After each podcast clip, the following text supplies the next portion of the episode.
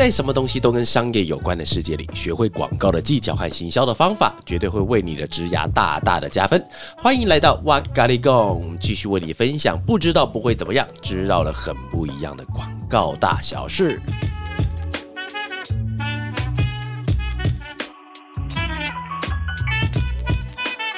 嗨，感谢大家今天又来到这个小地方，叫做哇嘎哩供啊。之前我们在这边会跟韩聊到蛮多一些广告啊、行销的一些比较外显的事情。记得我们在前两天有聊到这个话题，就是焦虑的问题。嗯、我觉得老实说啊，因为其实我是一个比较容易焦虑的人，因为我是一个很容易被暗示的。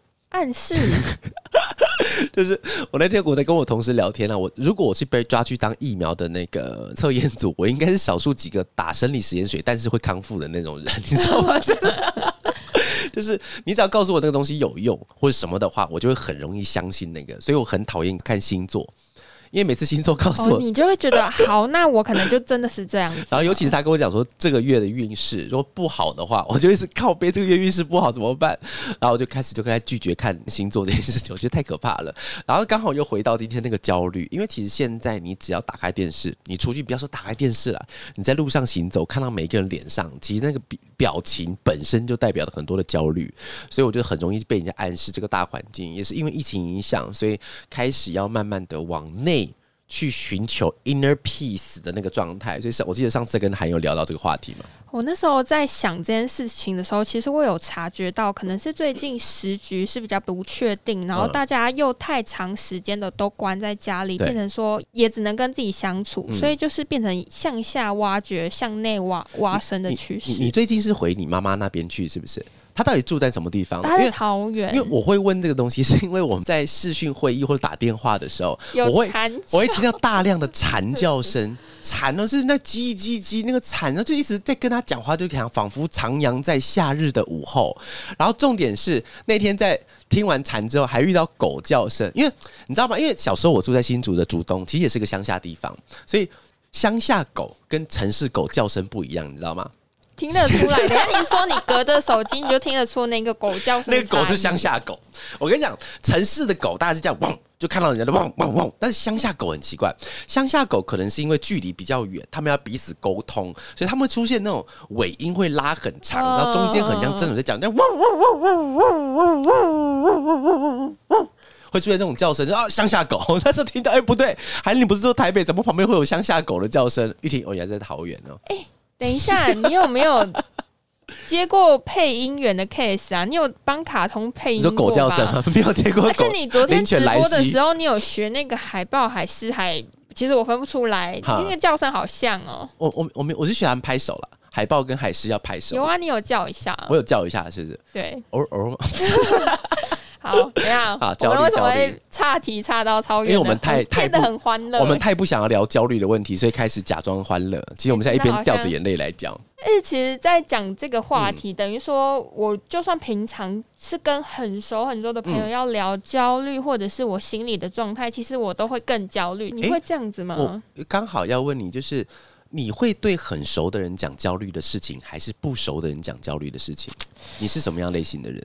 我觉得我反而好像对不熟的人比较容易去谈这个焦虑的问题，对不对？对，因为很熟的话，我会担心说，毕竟要长时间相处，不可能是没有察觉。然后我已经觉得说，可能让别人承担我的情绪，然后我自己也会反带，是一种压力的情况。这个其实就是现在的一个我们大家都会遇到的问题，因为我相信有很多人，当然了，如果你身边有可以陪你聊天、聊焦虑事情的闺蜜的时候，那是另外一回事。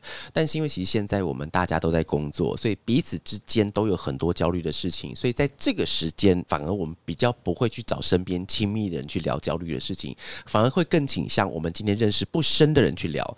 但是因为认识不深的人，我们是会跟他聊，但是因为我们彼此两个可能过于忙碌，所以现在很多人他们心中的焦虑是无处可宣泄的。所以我觉得焦虑更麻烦的一点事情，不是说找。什么人讲什么东西，而是你现在根本在这个时候你是找不到人讲那个事情，所以你那个焦虑是没有出口的。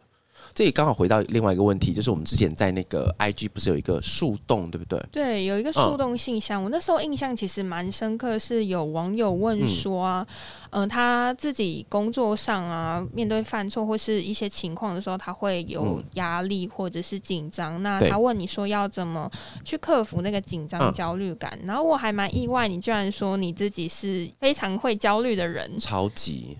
我跟你讲，我是极度焦虑的人，但是一般人不知道，一般人应该说是比较没有跟在我身边做事的人，会比较不容易看到我的那个面。我超级容易焦虑的，我不是那种在公开场合是一种个性，回到私人场所是一种个性那个人。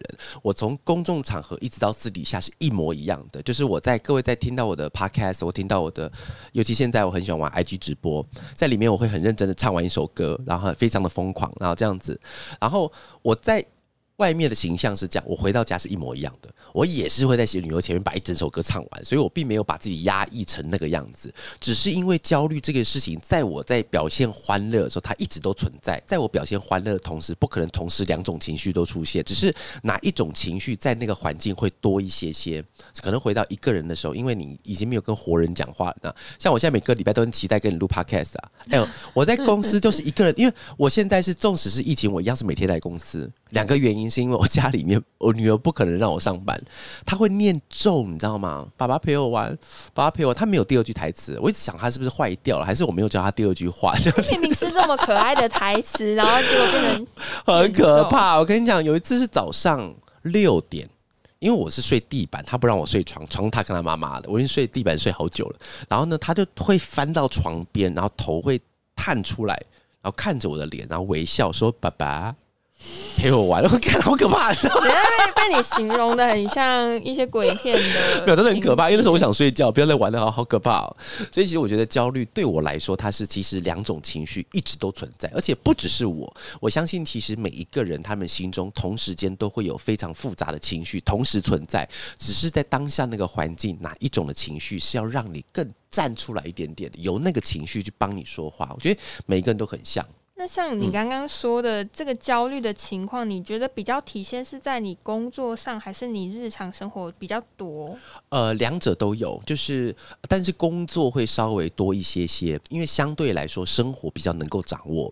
嗯、生活上你就是柴米油盐酱醋茶嘛，那顶多出了个小孩的出现一些教育啊、住的问题啊、一些钱上的东西需要去做考量，但是它不会是你无法克服的。工作你哎娃娃，你不是工作人做的很顺，应该克服得了？狗屁！我跟你讲，超难克服的，就是因为你永远不知道等一下会发生什么事情。疫情刚开的时候，干没有生意，客户都有钱，全部都放回口袋里去，老子不花了，一种压力。然后当疫情到的现在一个稍微可控制的状态下，客户出来了，然后客户出来之后，钱要给你的，干我不知道怎么做，要不然钱给你了，但是我要找很多人来比稿，因为我现在要把钱大大撒出去，很多的状况你没有办法去控制它，不是说你今天。你工作能力很强，你就能控制你的工作，干差得远了。我跟你讲，因为现在大家在这个环境里面，每一个人面对的状况不一样。客户他面对的状况是消费者不愿意买，那我们遇到的状况是客户他不愿意找代理商来做，所以每个人遇到状况都不一样的时候，你真的很难用一以论之的方法去看。所以你的焦虑是会来自于有些事情它在可控不可控之间，嗯、然后比较是偏不可控那一边，然后你就会很。哦，就会感到说，因为你也不能去掌握那个局势，但你心里就会有一个，比如说像你之前有提过，你其实是工作有完美主义者，是对自己很要求这件事情。嗯嗯嗯、对我工作有洁癖，而且我的洁癖其实比较麻烦的点是哈，就是洁癖这个意思就是我们对于一件事情有自己执着的那个点。然后，但是我对工作也有那个执着的点。那如果我今天的工作执着的点的话，我是放诸四海皆平的那种，就是我自己是怎么看我自己的，我就是怎么看别人的。这个东西就是焦虑来源了。那我必须要平心而论来讲，我这种方式是不对的。不对的地方是说，我不可能要求每一个人用我的方式来做事。所以他也许也很认真，但他的方式是我觉得不对的时候，我的焦虑就来了。他为什么不做好？他为什么不用我的方式来做？这个东西不一定对，但是因为在当下，他已经变成一种焦虑来源的时候，我没有办法再回溯说，干我是哪个地方环节出问题了，我只能看到这件事情的走向跟我做的话走向会不一样的时候，那个焦虑就会出出来，所以他没有办法，因为说好娃娃，你不要焦虑好不好？就好就结束了。干，这样心理医生都不用玩啦，你就直接叫那个人去讲话就好了。每天就医生看诊进来没有？下一位进来，然后医生就说：“哎、不要焦虑了。”哦，谢谢医生，我们出去，然后领药挂号就结束了。你看，如果这种东西都太棒了，我跟你讲，所以现在很多的焦虑真的就来自于我跟你是两个不同的个体，但是我们却在做同样一件事情的时候，会发生的啊，好多夫妻吵架也是啊。如果说你自己只有自己在做事的时候，你会对自己去焦虑吗？其实也会，就很讨厌的事情就是我对别人有同样的要求的时候，其实对自己要求会更重。而且这个东西也是一种焦虑来源呢，就是因为我比方说，我要求你做十分的时候，我会做十一分到十二分，我会把自己逼到更紧那个题，因为我要逼你到那么紧，所以我自己会绷得更紧。所以对于自己来讲，我要求别人越多的当下，我自己会要求自己更多，所以那个焦虑感又来自于说我干嘛要这么要求我自己？因为最近我在看那一本书叫《原子习惯》，嗯，《原子习惯》里面其实就诶，各位听众有兴趣的话，可以买买那本书来看哈。就真的我是不太爱看书。真的，因为我就是识字啦，但是不太喜欢看书。但是那本书真的是我看过，觉得真的很棒的一本书。很少有书可以直接改变一个人的想法跟观念。那本书改变了我一些事情。哎、欸，其实我觉得娃娃的导购力真的很好，嗯、因为像他昨天直播提到这个书的时候，嗯、我默默的就今天一起就开始看了，是不是？没有，我就一起下单，就是你叫我买三本，然后回馈给粉丝，然后我。加买了一本，想说自己可以看。哦、嗯，因为它里面讲到的那些点，通常啦，我必须要老实讲，很多的讲心灵丛书对我来说都是屁话。嗯，他就是把我知道的事情重新再告诉我，就跟我刚才讲那个心理医生是一样的。进来之后，你不要焦虑嘛，你焦虑干嘛呢？但是那本书不是哦，它是用一种全新的角度告诉你说，你现在的焦虑是可以帮助你以后做到很多的事情。只是我们不应该把我们的焦虑当做最后的目标，嗯、我们要把。把焦虑当做我们中间在做事情，督促自己的力量，所以它并不是排斥这种力量的存在，而是你在中间的时候跟他习惯共舞了之后，你会舞出一些不错的。这一点我相信，因为我觉得这个跟一个概念有点像，就是之前有些朋友会问我，他说：“哇哇，我想做设计，那我是要去上课呢，还是要去上班呢？”我跟你讲，拜托你去上班，不要上课。原因是什么？是因为当你要学的东西没有目标的时候，你会不知道为什么而学。所以你去到那边的时候，你会慢慢变成什么？你知道吗？会变成你在学校的上课的概念。因为你要去的时候，你的功课叫做学会 Photoshop，但是没有一个标准叫做什么叫学会 Photoshop。你看嘛，我用了已经二十年了，里面功能大概百分之七十我都没有在用。那你说我到底会不会？我会啊，但是我就没有用那些功能啊，你根本用不到啊。所以其实，如果你今天来上班的时候，你是有个目标，比如说后天要交件的时候，那个飞快的那个心态不一样，你用爬的也把它爬出来了。所以其实，如果真的要学习的话，呃，你要往你有一个目标在远方，但是你中间的过程是要督促自己有一些压力，去让你跟他共舞去。到达那个地方，你才能到达，所以压力其实有时候还蛮好用的。但其实讲起来好像刚才破音了。嗯，你看，各位不要说我欺负他，你自己往回听三秒，你自己往回听，现在五秒，这样现在第六秒。讲起来好像这样，其实讲起来好像你刚刚提说。嗯压力跟焦虑这件事情，它是一体两面，就是你在做事情的要求上，它反而可以让你往你的目标啊，有一些些往前推进的那个力量。对，纵使你那个情绪的当下，你可能是很难处理的。对。呃，但太多也不好，因为呃，我我今天想要聊这个问题哦，是因为其实我不是一个焦虑处理的大师，我绝对不是站在一个跟大家开导什么焦虑要怎么样，我没有办法，我只是告诉你说，我曾经面对的焦虑，而且我现在也在面对焦虑的时候，我怎么把这个事情力量放到工作上面去啊？因为其实现在工作做的也还算 OK，所以其实这个方面我可以用经验来去做分享。嗯，但是。嗯在跟焦虑共存，我们不要讲消灭焦虑，我觉得真的太难，嗯、因为它有时候是呃原本个性上面的很难调试的一块。嗯、那你自己都是怎么做到说你的共存，然后又可以把事情做好？好，我觉得首先有一件事情是我最近正在学的，就是其实听起来很白痴哦，就是要怎么面对焦虑，你知道吗？第一步，其实你要先知道你面对的是焦虑。当你坐在那个地方的时候，你觉得你的胸口被压住了。你觉得你很像今天食欲不振，你今天所有的事情你都看他不顺眼，什么东西都想要干掉的时候，你要先知道你到底发生了什么事情。你是他妈真的是今天是心情不好，今天是你刚好水星逆行，还是这个焦虑发生在什么地方？如果当你知道这个念头让你整个人坏掉，这个念头它是来自于某一种焦虑的时候，你才有办法知道你要去对抗谁。就我觉得这个一开始你要先知道，我把它称为叫做觉察。你要先知道我这个人的感受现在出问题了，是因为我某一件事情产生焦虑了。然后事后之后才会有很多种可能是处理工作、处理感情、处理人际关系上面的一些方法，才会有慢慢出来的那些老师们。告诉我方法可以去做，但是第一步老师没有教，是你要先知道你到底是不是焦虑。那第一步是找到他觉察自己的状态，嗯，那接下来你会做什么事情呢？以广告工作来讲的话，因为我觉得不一定是广告工作，很多的工作都是。我记得之前有看过一部美剧叫《ER》，呃，它中文叫翻叫《急诊室的春天》。嗯。然后里面有讲到一句话，我有个习惯，就是我不敢看到什么狗屁东西的时候，我觉得那个文字好，我会记在我的手机里面。因为我刚刚有讲嘛，其实我个人不太喜欢看书，所以我会用别人讲过的一些东西直接记录到资料库里面。它里面有讲到一句话，就是恐惧本身最恐惧的是，当你没有做到它的恐惧大于你要做它的恐惧的时候。我讲完的时候，你应该一头雾水，这也是我当初的反应。就是真的，他到底在讲、嗯、什么意思？因为这个主角他在讲出这句话的时候，前跟后是停顿的，导演让他停顿，所以这句话一定是重要的。哦、我就先记一下，但是我看不懂。那后来是哪个 moment 你 突然领悟这句话？我不知道各位有没有一种习惯，就是叫拖延症。比方说，娃娃在拖延症好了，我今天要做一份东西，但是我一直拖着它，我就是不想去做。然后，但是。我不想去做的时候，那个是对他一种抗拒，对不对？嗯。但是后来因为太不想做，他一直被我抗拒、抗拒、抗拒、抗拒，到最后我最害怕的是我抗拒他的那个我自己的心情。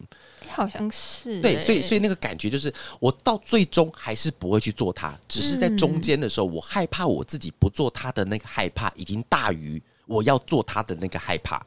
的时候，那个东西就变成完全无形，因为那个压力是没有形状的。工作上焦虑的话，就是因为我们的焦虑通常会不是我们表现不好，我们的焦虑通常是因为我表现不好以后，你的反应不好。所以，其实，在广告行销上的焦虑，不是因为我说我自己做完不好，我厚脸皮就算了，你知道吗？我跟你讲，这种活得乐呵呵的、开心的要死。我跟你讲，但通常我们会有压力大，是因为我们想让我们东西呈现更好。所以，呈现更好这个东西，它没有标准。所以，通常你会害怕、会紧张，是因为你担心看到你的东西那个人会失望、会生气。所以，那个害怕是来自于这个。然后，但是以这个工作来讲，你要做到让对方不害怕、不生气，没有办法，你只有练习。你只有多做，你就把那个东西变好，我才有自信去把它端出来。所以各位，这边也可以讲到一个很。贞洁的东西哦，别人会跟我讲说哇，因为我在提案的时候自信满满。我跟你讲，如果有自信爆棚是什么的话，就是我提案的时候。我在提案的时候，纵使手上的东西没有到非常百分之百完美，但是我会用非常有自信的方式去把它讲出来。所以大家想说，哎，哇哇，你为什么可以有这么有自信呢？其实我觉得自信这件事情，它不是代表我对这个东西的信心很足够，而是我在讲出来的时候，我有把握对方会喜欢它。因为什么东西叫自信之作？没有标准。你说蒙娜丽莎是自信之作吗？他在画出来，他狗屁知道了，是因为后世很多人在喜欢他的东西，他就是自信之作。当初在画的时候不一定是哦，他可能只是为了糊口要去画一个人物塑像，他当初原因就是这样子嘛。只在后来时候出现了很多的我们穿凿附会，把它放了很多的神话进去，所以一开始不是这样子的。所以自信的时候，你真的是要看到你要面对的对象的那个人是谁，你是要解决掉那个东西，你才要从办法根本让自己变得有自信。让自己克服掉你的焦虑，而干讲的像焦虑大师一样，我真的这些地方我钻了很久，我才撞出来这样的头绪。那你现在现阶段，别人问你是不是一个有自信的人的时候，你会怎么回答？看层面，大部分的层面在工作上层面我都是有自信的，但是遇到跟工作相关之外的事情的时候，我是没有自信的。你要告诉我说哪一间地方比较好吃？哇，你在什么地方比较好玩？不知道。你要做什么事情，可能会没有那么多的自信。所以，但是因为这件事情跟练习有关，因为工作这件事情我练习太久了，所以以我练习的跟刚刚讲的一样，当练习的次数到达一定程度的时候，有一个理论叫做 是六万分钟理论还是六千分钟理论，我忘记了，就是那详细数字忘记。但他意思是说，当一件事情，我们就称两万分钟、两万小时哈，一个事情你做两万小时。你就是大师。每一件事情都是这样子，所以所有的大师都是因为他同样一件事情做了很多次。那你会觉得你的这个练习的习惯呢，在你的工作上是有因为焦虑这件事情导向说、嗯、哦，你会促使自己一直练习、一直练习、一直练习吗、嗯？对，这个是跟焦虑共舞的一个比较好的表征，就是因为我每次东西都太焦虑了。那我们同事都知道，我的提案的习惯是我会进到会议室去，我会先模拟现场的状态，就客户在哪里，然后开始直接然后同事也都知道，在那个情况之下不要来吵我，我会把门关起来锁起来，然后在里面我就会模拟真正在提案的那个现场。我模拟到什么程度？我会模拟到客户什么时候会笑。他什么时候会停？他什么时候会做什么？我要我要做什么反应？他笑的时候，我要笑。我在现场，我就笑出来。这个习惯是来自于你大学是读戏剧系，还是你觉得他就是你的个性使然？嗯、个性，呃，大学戏剧系一定也有原因。呃，因为我大学是念戏剧的嘛。那戏剧的话，其实跟电影跟电视不太一样，它没有重来的机会。有没有？就是戏剧有一个术语叫三闪三暗。真正舞台剧要开始演之前，灯会开关三次，啪啪啪，开始舞演舞台剧演出。这个是三闪三暗，但是缘由是什么我不知道，但是他又会有这样的一个习惯。当舞台剧开始，帷幕拉开。三闪三暗，砰然后你会听到关门的声音，是因为它整个礼堂、整个表演所必须要锁门，因为中间舞台剧中间是不能进来的。电影可以随便入场，但是舞台剧中间是不会让你入场，除非休息。所以各位，如果你有看那个舞台剧的时候，记得你迟到你就不要进去了哈，因为他不会让你进去的，因为会打扰到台上的演员。所以当开始的时候，后面是没有回头的。你所有东西在往后做，而且麻烦的是什么？你知道吗？台上不是只有你一个人，台上屌一点嘛，二十个人在上面，然后上面有控制音响、音效，所有。所以当你的位置走错的时候，哇塞。各位有机会可以看那个舞台剧的地上，地上很好玩，它地上绝对全部贴满了贴纸，都是那个胶带。胶带它会，我们称为叫做码点，叫 mark point，就是 mark 在地上做很多 mark mark mark 那个点，然后它可能是点是要放椅子。放桌子，放角色，你要从这个 A 点到 B 点的时候，会做很多的码点，所以他在中间那个过程中，既必须要经过不断的练习，因为三闪三暗之后，你没有回头路了，接下来就只剩下退票了。我跟你讲，这种时候，你是比较怕被影响，还是比较怕你会影响到别人？都很怕。我直到现在还非常常做两种梦，第一种梦是一直跑楼梯的梦，你有梦过吗？就是、我会梦到一直被追杀，哎，被是真的被被僵尸还是被活人？都有都有嘛，对不对？我我也我也常我也常梦到被僵尸或什么东西追杀，然后再跑楼梯。第二种最常梦的梦就是在台上，但是我没有背台词。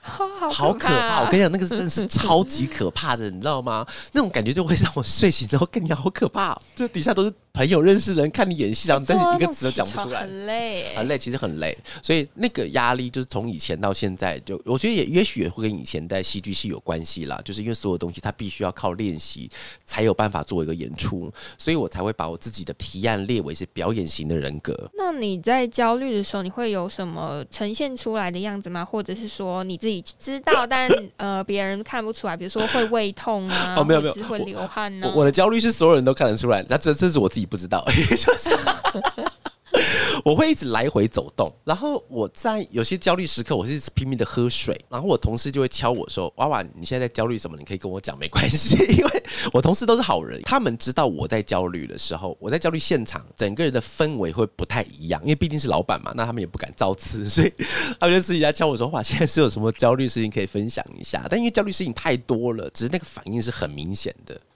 那你在焦虑的时候，你是会、嗯、呃像刚刚那样的讯息，你会觉得它是一种打扰，还是你是会觉得被关心到的？你说那种别人来关心我那种感觉是不是？对啊，你是喜欢还是你就觉得不要来烦我，让我静静？呃，以前是不要来烦我，因为以前的话就是我自己觉得我的那个心态上是可以克服掉很多事情的，所以不要来烦我比较好。但是在后期的时候，我还蛮喜欢别人来关关心我的。那这中间的差异是？因为年纪大了，你知道，年纪大了就很怕以后会不会像晚辈都不理我了。所以我觉得就是在年岁慢慢渐长的时候，就会需要。其实我跟你讲，年纪大的人心灵反而更脆弱。你知道为什么吗？为什么？因为我们不能主动示弱。你你你很你很少看到四十五岁以上的人，虽然我还不到四十五岁了，你很少看到中年以上的会突然跑来跟你讲：“哎，我现在心情有点低落。”不会。他会讲的只有年纪比较大的，但是问题来了，年纪更大的不想要听你四十五岁的人跟我抱怨，因为年纪大他已经坚持过来了，所以他觉得你四十五岁跟我抱怨的东西，你就是一个玻璃人，你的玻璃心你继续克服。男生之间很难，我不知道女生之间会不会，男生会有这样的状态。哎、欸，我不知道男生之间会不会，但我好像因为最近在跟男朋友聊天，聊到说，他说他有一个朋友，其实最近他处在一个情绪很不好，因为感情事情。然后他就说他很纳闷，是这个男生他认识他七八年，他从来没有看过他哭过。然后我就有点吃惊，我觉得说女生跟女生之间难免都会有一两次。你们这会每天哭啊？不会每天哭，但是可能一年就是有几次，然后不会情感流露比较真诚，对，但不会害怕被朋友知道。而且我那时候跟我男朋友说，哦，我自己朋友是他哭的话，我不会觉得怎么样。然后他很吃惊，他就说：“你们哭会让别人知道吗？”然后我就更吃惊，我想说：“你们哭不会想让别人知道吗？你呢？你情绪低落的时候，你会？”会害怕被人家看到你脆弱的那一面吗？当然会啊！我觉得那种臭男生每次都有这样子啊，就是在男生的心里面，就是我们有一个很脆弱的小孩，但是那个小孩不常容易被人家看到，不是因为我们隐藏他，是为了要达到什么样子自宣啊，或是骄傲的代表，没有这么高大上。其实最主要就是怕别人认为我们很弱，我们会带去打针嘛。我从小我妈就跟我讲说，男生不许哭。但为什么啊？呃。就他们被教育起来，就是男生不许哭。我小时候也有听过，嗯、然后你也是讲男生不许哭吗？还是还是你小孩不许哭？是哪一种？没有，就是我听到，就可能我哥啊在哭啊，哦、然后我爸就会超凶哦，就会打他，就是说你是男孩子，你不要就是，嗯、就也是强调说男孩子不要感觉很弱啊，嗯、你要坚强一点。然后我当时也没有觉得什么，因为太小，没有独立思考的能力。嗯、现在就会想说，哎、欸。就为什么这个氛围啊，好像是这样，而且你还真的讲说，我现在突然看到一个男生在我面前哭，我可能会更不知所措。因为女生的话，我就会哦，我要安慰他；男生的话，我会觉得这件事真的代志大条到他要在我面前哭。欸、你台语好烂哦！你那个代志大条，你已经屡屡的在 节目上嫌弃、啊、一直一直嫌弃你，要真的是代志大条。那我们回过头来说，就是当我看到一个男生他呈现比较脆弱的一面的时候，嗯、还真的是会被一般人比较难去适应、嗯。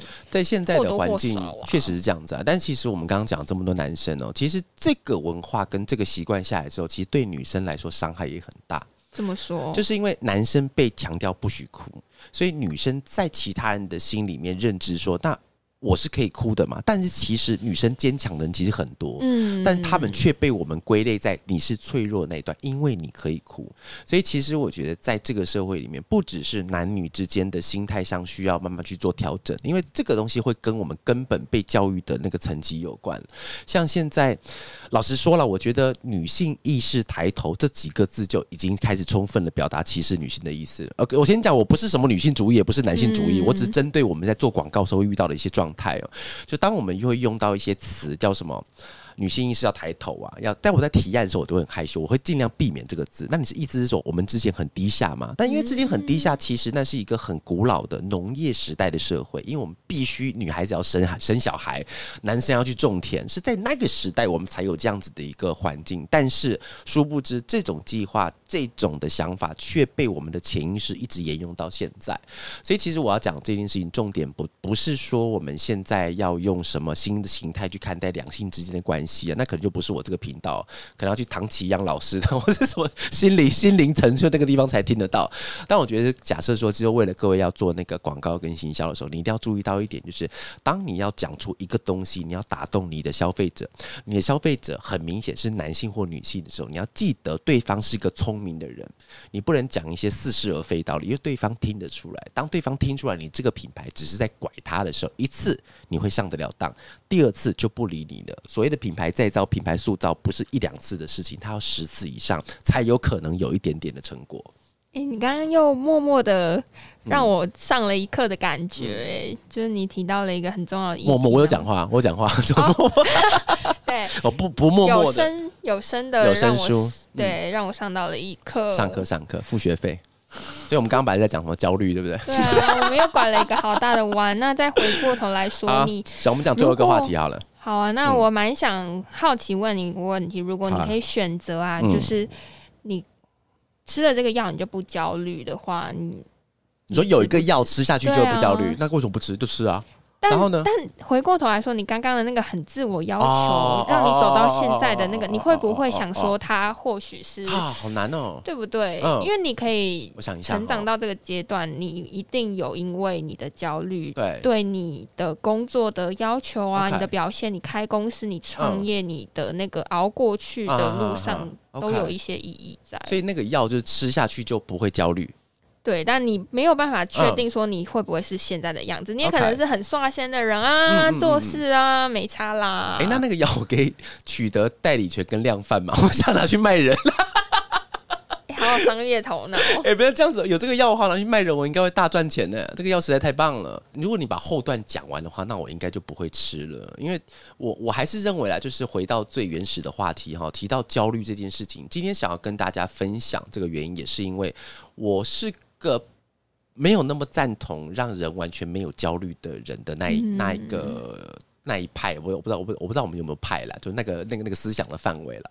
因为我觉得人是傻呵呵的乐乎乎，当然可以过好你一生。其实我觉得蛮羡慕这种人的，就是你一定会有一个阿 Q 的精神、阿甘的精神，你可以活得很好。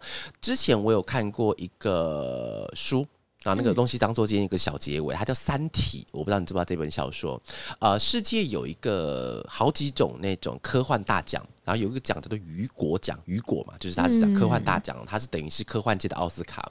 然后在中国人有一个人有得，他叫刘慈欣，他有写一本书叫那个《三体》，就三个身体的那个东西。然后那个书单也被那个什么奥巴马他们都列为是他们人生必要看的书。然后那个时候我就去研究了这本书，它里面有提到提到一个概念哈，我觉得概念很好。他说，如果你有信仰的话，那千万不要信的简单，因为这是一个复杂的世界，只有复杂能够应对复杂。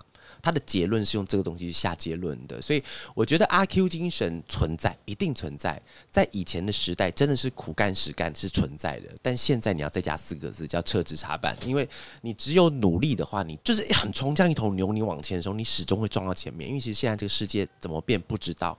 所以你一定要用你一个比较面对复杂的心态。所以其实焦虑，我们不要把它这么简单看成说它就是一种心情，它就是一种情绪，它叫做不好，不是。焦虑里面有分成非常多的层级，可以让你往前的焦虑，让你停止不动的焦虑。只是说在我们的工作里面，我们要试着让这个。可以帮助我们的那个点被拉出来，其他地方硬被压下去。所以这个是我希望大家在用面对焦虑的时候，可以跟我一样，就是我一样是一个不太会面对焦虑心情应该怎么排解的人。但我开始慢慢的分别出来，这个焦虑跟那个焦虑之间对我的帮助跟拖延会是什么。在每个人身上的体现都会不一样，但我觉得娃娃刚刚的分享是比较属于他个人的想法，对。但大家听一听，其实也可以回过头来想说，那觉察你自己的焦虑来源，嗯、然后你在焦虑的时候有没有一怕是你其实是可以帮到你的人生的生活，嗯、因为他。焦虑不会是没有来源的一个情绪，就突然崩出来，它一定有一些原因。对啊，所以大家在节目的最后，也希望大家在面对焦虑，能够找到它是一种焦虑的情绪，然后试着让焦虑可以让你在这个工作里面继续的得心应手，继续往前，把你帮助跟他们一起共舞的这样的一个情况之下，我们大家一起继续乐写下去。哇，咖喱贡，拜拜。